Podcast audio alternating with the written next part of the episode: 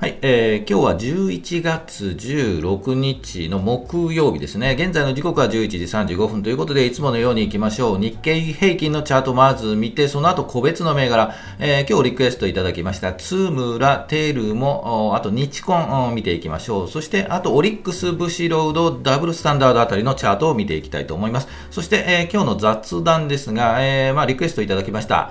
固定電話と株との関係ということで、まあ、都心部ではもうほとんど固定電話なんか見たことないですよね。そういったところの雑談をしたいと思います。はい、えー、このチャンネルはスイングトレードを基本にしています。同意づきそうな銘柄を上げて、日足のチャートを見ながら、このあたり売りかな、このあたり買いかなというふうに、こんな感じで説明していきますので、興味があれば、チャンネル登録もよろしくお願いします。それでは行きましょうか。はい、えー、まず日経平均からいきましょう。全場を終了しまして、日経平均ですよね。えー、昨日の終値から比べると、うん、安くなってますね。マイナス227円68銭の安ということで、全場は引けています。そして日経平均株価はというと、えー、33,292円02銭というところで引けてますね。えー、まあ昨日はね、高かったんでね、まあ今日安くなるのはまあ想定通りかなというふうには思います。では、チャート見ていきましょう。はい、えー、日経平均の日足のチャートになります。えー、今日ここですよね。ちょっと赤いところですよ。もうちょっと大きくしましょうか。えー、昨日ね、ぐんと上がりましたよね。700円ぐらい上がったんですか？もう800円ですかね。えー、上がりすぎということで、まあ今日さすがに売りが出ますよね。えー、っと、高くなったところは売りが出るということで、まあ、うん、目先で見ると今日の寄り付きあたり9時20分ぐらいまでが売りだったんじゃないかなというふうには思っています。1個売ったんでね、後でお話ししようと思います。もう1個ちょっと売りぬ、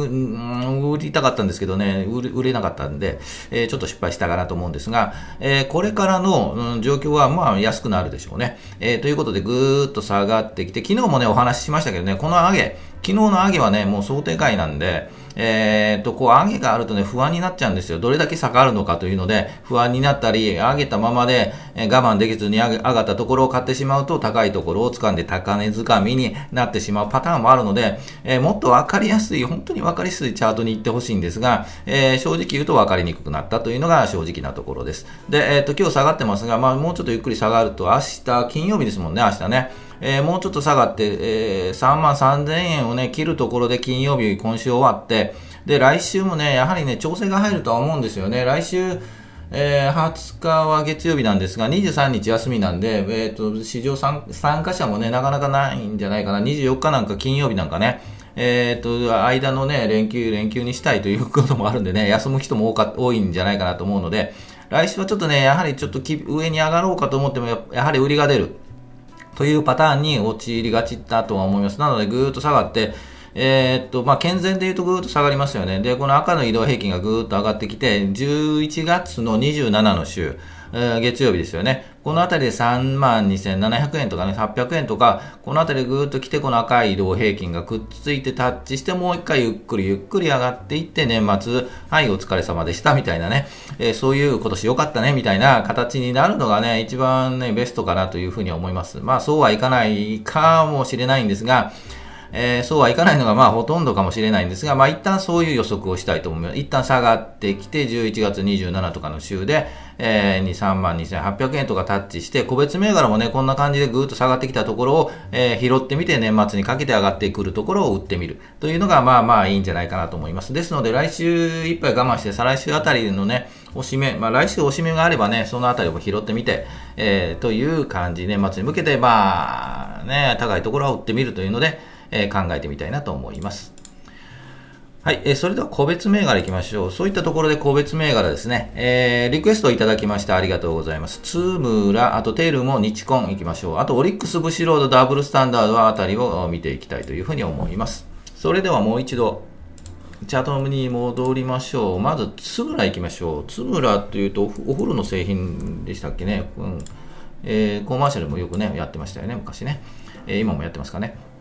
はい、えー、津村の日足のチャートになります。今日はここですね、2766円ぐらい、えー、ちょっと小さいですけど、2766円ぐらいで、えー、推移しています。ずっとね、雰囲気で見ると、日足の雰囲気で見ると横ばいなんですよね。つまりこの黄色い移動平均、うーんとね、えー、まあ軽くうねっているんですが、この辺りで推移している、この辺りをまあ、中心に推移している感じに見えます。ですので、えー、今日、来週ぐらい下が下がるというかね、日経平均ではまあ調整が入るんじゃないかというお話をしていますので、えー、もう少し調整が入るんじゃないかと、もうちょっと大きくしましょうね。えー、入るんじゃないかなと思います。ですので、ぐーっと下がってきて、えー、2万、あ、2万で2730円ぐらい、はい、えー、来週とかね、そのあたりのこの黄色い移動平均がタッチするとか、えー、まあ、それよりもちょっと下げそうですよね、この雰囲気から見るとね、下がったところで、えー、まあ、赤い移動平均とかね、うん、感じで下がった、ぐっと下がる。まあ、下がったとしても、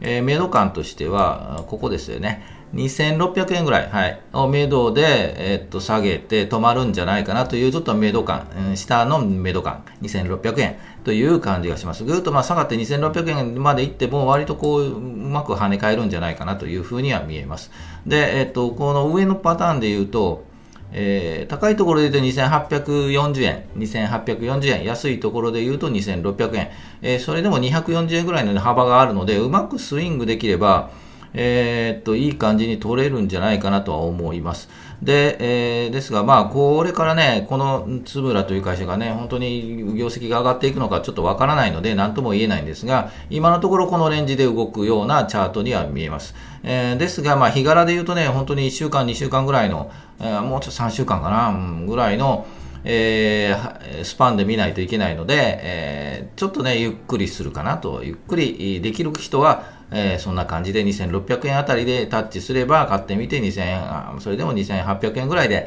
まあまあいいかなという幅で、売ってスイングするというのが感じかなと思います。えー、で、本当安心安全で言うとね、やはりこの高いところですよね。高いところ2830円、40円ぐらい。ここをチャレンジして抑えられているんですよね。5月のところとか6月、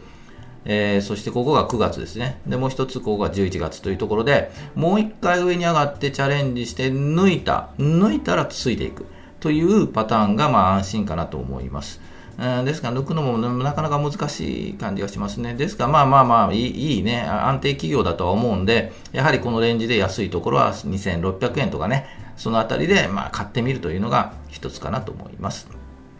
はい、というところです。なかなか分かれ分かりにくいんですよね、このね、動いてるね、なかなかこう下にこう、ね、這いつくばって上に上がるタイミング、まあ、このチャえっと、このチャンネルではよく話するんですが、まあ、下に這いつくばってナイフが落ちたところを、いつ上に上がるかのタイミングを測るというのが、まあ、分かりやすいっちゃ分かりやすいんですが、まあ、そういった意味で言うと、ちょっとこのチャートは、うん、なかなか悩み悩ましいチャートかなというふうに思います。はい、えテルモ行きましょう。テルモはバンと上がりましたよね。まあ、こういうチャートが最近は狙いが多くてですね、えー、っと、狙っています。先週からもね、今週もそうなんですが、えー、この後いうダブルスタンダードもそうなんですが、昨日買って、昨日じゃない、その前かな、買ってパンと上がったところを打ったというところです。で、今日、えー、っと、昨日ワンと上がったんですよね。15日に上がったんですが、えー、まあ、その後どうなるかというと、まあ、ぐーっと下がってくるでしょうね。はい。窓を開けて上がった後なんで、ぐーっと下がってくるとは思うんで、えー、やはり初動を感じたいんですが、むず、ちょっと難しかったかな。もうちょっと移動平均がくっついてね、えー、雲の中に突入したタイミングで買うというのが良かったんですが、えー、ちょっと難しかったかな。うん。という感じがします。まあ、買い、か、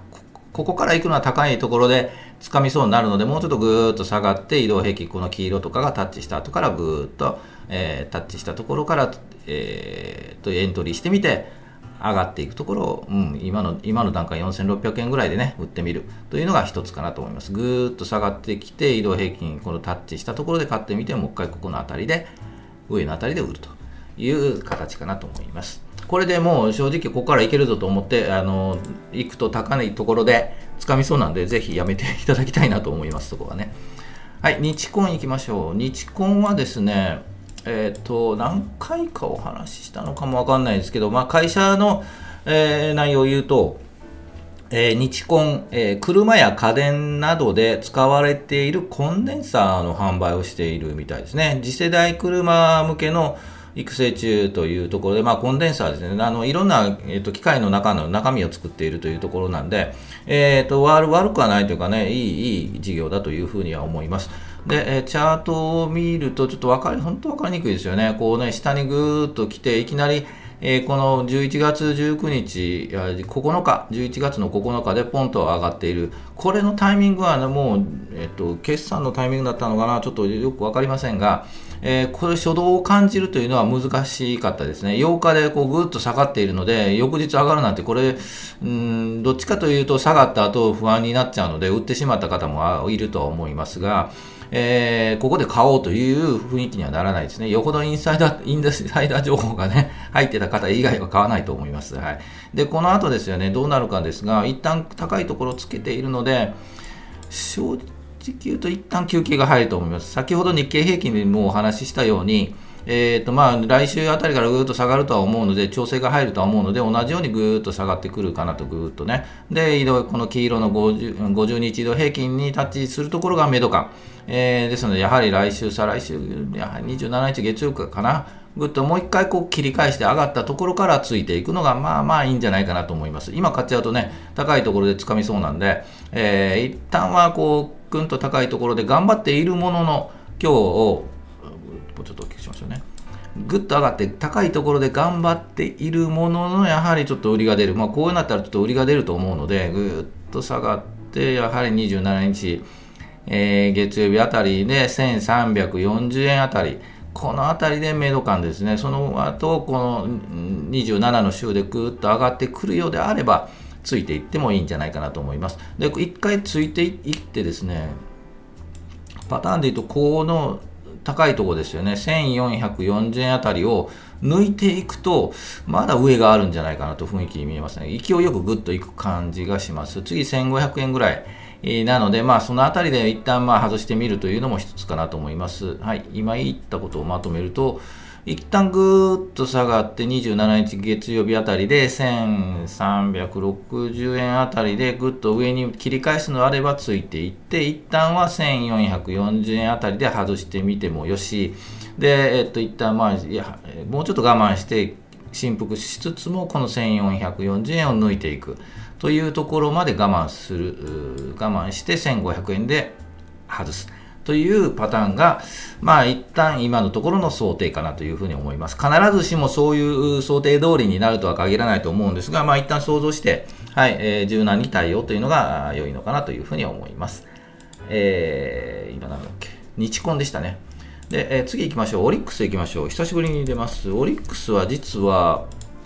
と、買おうかな買いか、持っているんですが、買い増ししようかなと思ったんですが、一旦今の、えーと、日経平均も言いましたけど、休憩に入るとは思うので、この株も休憩に入るかなと思います。ですが、えーと、そこというかね、下値目処は2620円とか、そのあたり2610円かな。そのあたり下がってもそこまででタッチして切り返すんじゃないかなというふうには見えるので、えー、っと、まあ、買い増し、まだちょっと早いかな、買い増しはね。えー、2600円、10円あたりをこうぐっと来て、えー、跳ね返るというのをちょっと、まあね、ゆっくり狙ってみてもいいんじゃないかなと思います。でもこの先ですが、ちょっと雲、厚い雲が出てきそうなので、えー、っと、もうちょっと時間かかりそうですよね。まあえっと、利回りもいい銘柄なので、割とホールドを長い間持っているという大前提のもと、え、安いところで言うと2600円あたりでゆっくり少しずつ拾ってみるというのがまあまあいいんじゃないかなと思います。で、やはりこの黄色の移動平均とか、この先に見える雲、をこう突入して上に抜けるあたりからだと安心安全かなというふうには思いますので、来年1月とか2月とかね、そのあたり、2月はちょっと厳しいかな、2月はね、なかなかね、あの、出来高が多くはない時期なので、えー、っと、3月に入るぐらいかな。まあ、そのあたりまでも狙ってみてもいいんじゃないかなというふうに思います。まあ、メド感がね、えー、そういうメドで、まあ、あの、毎日、買うはないにしても毎日見ておくというのが、まあ、大事かなと思います。で、ブッシュロード行きましょう。ブッシュロードは、あこれ来たんじゃないのという昨日お話はしましたが、今日安いとこつけてますよね。えー、買わなくてよかったなという感じですね。えー、っと、こういうチャートをよく見ています。横ばいになって、そろそろ上に上がるか上がるか上がらんのかい？という話なんですけど、えっ、ー、と、今日日経平均安いので、それにつられて、まあ、安くなったというところです。えー、ですので、もうちょっとですよね、もうちょっと横並びになって、12月入った4日の月曜日あたりで、一体横に並んで、ぐっと上に上がるかどうかというところまでちょっと待ってみるというのが一つかなと思います。で、そこで言うと、そうですよね、480円とか、そのあたりで割って、もしかして480円の下に行ってしまうと、ちょっとまあ、撤退かなというふうには思います。ですので、もう少し待って、12月入ってぐらいですね。えー、から上に、それまでに上に上がるかどうかですよね。この12月4日とか、そのあたりが一つポイントかな。はい、という感じがします。えー、ブシロードでした。もう一つ行きましょう。ダブルスタンダード行きましょう。はい、ダブルスタンダードですが、えっと、昨日買いましたということで、もう本当に少ししか買ってないんですが、それほど出来高がないので、で、買ってみて、今日も寄り付きあたりで、はい、9時何分ですかね、10分ぐらいで、はい、売りました。えー、ということで、高いところ上髭引いているので、やはりちょっと売られているかなという感じなので、えーとまあ、これぐらい素早く動かないとなかなか難しかったかな、今の時点ではね、はい、というふうには思います。ですが、今後まだまだ先ほどのブッシロードと同じように12月ぐらいですよね、ここの雲が薄く薄くなるところ。まで横横横に並んで、ここの12月7日とかでね、この上に1500、1500円ぐらいをね、もうちょっと上に上がりそうだという雰囲気であれば、えー、一回考えてみてもいいんじゃないかなと思います。もうちょっと待ちですね。で、下値で言うと1390円ぐらいが、一旦のメド感、下のね、えー、そこのメド感なので、これあたりで、まあ、大体跳ね返るんじゃないかなというふうに見えます。これ、ここよりも下に行く、1390円よりも下にぐっと下がった場合は、まあ、清く撤退というのが、えー、パターンかなというふうに思います。ダブルスタンダードでした。ですので、もう少し待ってみますね。まあ、一旦もう外しているので、12月入ったぐらいからもう一回チャートを見てどうかなと、ちらっと見る感じかなと思います。はい。えー、ということで、えっ、と、リクエストも本当ありがとうございます。えー、見ていきたいと思いますので、えっ、と、コメント欄にね、この銘柄どうですかとかっていうのを書いていただければ見ていきますので、よろしくお願いします。その他、今まで過去の銘柄も、えっ、と、リクエストいただいた銘柄もあるので、そのあたり動きがあれば、えー、見てみたいなと思います。で、今日もう一つ売り売りたかったのは、住友林業も外したかったんですけどね、9時ぐらいで外したかったんですけど、えー、売り差しはしていたんですが、けど、あ売れなかった。その後ぐっと下がったということで、えー、ちょっとショックを受けています。はい、それは それでいいとして、えー、ぜひ、えー、っと、銘柄、何かあればコメントいただければなと思います。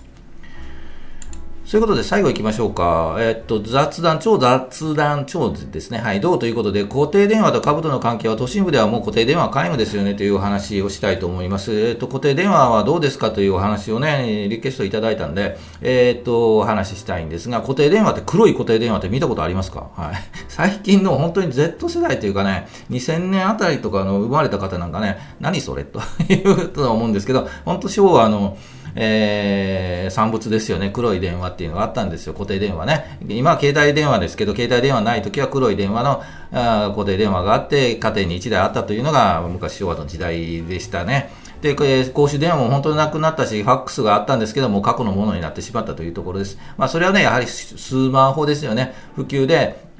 分かってる話なんですけど、もう都会、えっ、ー、と、私は都心部に住んでいるんですが、まあ、首都圏では本当に見なくなりました。もう黒電話なんてないですよね。はい、公衆電話もね、えっ、と、ピンクの公衆電話というかね、あのもうないですよ。あるのは、えっとね、どっかのね、住宅の中とかね、公団住宅の中とかね、たまに見ますね。はい。当時、公衆電話っていうのは3分10円だったんですよ。まあ、それはいいんですけど。ですが、地方ではまだ健在なところがあります。黒電話ね。で、えっと、地方とか、本当に地方の方に行くと、黒電話、電話だけじゃなくて内線電話にも活用しているというので、本当に4桁の番号を押すあの回せば、回すんですよ。押すんじゃなくて、回せば、えっ、と、隣の家にかかるとかね、というのがまだまだ活用されているのが地方で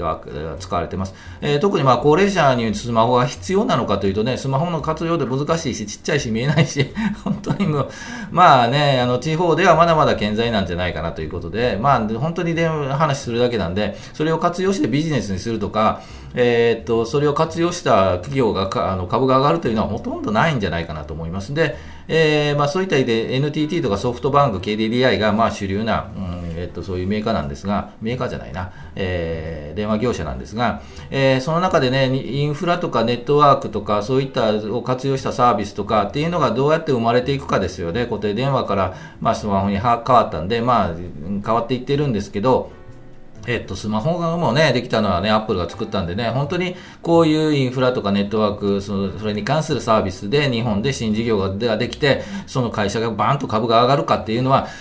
皆無ですよね。本当に黒電話ぐらい皆無ですよね。なくなったっていうのがね。えっと、本当に日本で通信サービスが出てく株がガンと上がるとかね、 GAFA みたいな会社が出てくるなんてね、本当にもう夢のまた夢、日本は情けないって感じなんですけど、まあそういった中でそういうサービスとかネットワーク、インフラ使ったグロース株っていうと、言ったところで期待はしたいんですけど、なかなか本当難しいですよ。日本でそういう企業は出てこないんでね。えっと、これはいけるんじゃないのという企業も、ありますかね ?IPO とかでたまにね、こういう IPO も見たりするんですが、大丈夫かなっていうのが多いんですよね。本当に買ってみようかっていうようなね、銘柄なんか株なんかなかなかないんでね、そこは難しいかと思います。最近では AI とかね、AI の企業がね、新たな企業がと IPO でね、上場したりするんですけど、一旦 AI も、ね、熱が冷めればね、終わりパターンかもしれないんで、なかなか何とも言えないんですが、そのあたりも狙ってみるのもいいんじゃないかなと思いますが、まあ、それなりにリスクがあるので、えー、そこは考えようかなというふうに思います。小石ちゃんも固定電話で何っていうぐらい、黒い固定電話なんて本当にね、どっかの古物商じゃないですけど、ハードオフで一回見ましたかな。はい。ハードオフで固定電話売ってましたけど、誰が買うんだっていう感じなんですけど、えー、まあそういう時代になったなという感じがします。で、えー、以上で。本当雑談になりましたが、ぜひ皆さんのね、意見もね、聞いて、昔はこうでしたとかね、懐かしむのもいいかとは思うので、ぜひそんな話も聞かせていただきたいなというふうに思います。はい、えー、それでは最後行きましょう。株価は期待、願望、要望、お祈り、あなたが祈っても株価は上がらないんで、その動きを示すチャートを見て判断するのがこのチャンネルですので、ぜひチャートに強くなって、投資に強くなっていきたいと思います。はい、えー、いつも全場終了後に収録配信をしていますので、ぜひお時間があれば全場終了後にお会いできればというふうに思いますので、よろしくお願いします。今日木曜日ですよね。明日金曜日。明日一日で休みになりますので、明日一日頑張って、また来週ということで、来週は考えずに休みのことだけを考えましょう。それでは、お疲れ様でした。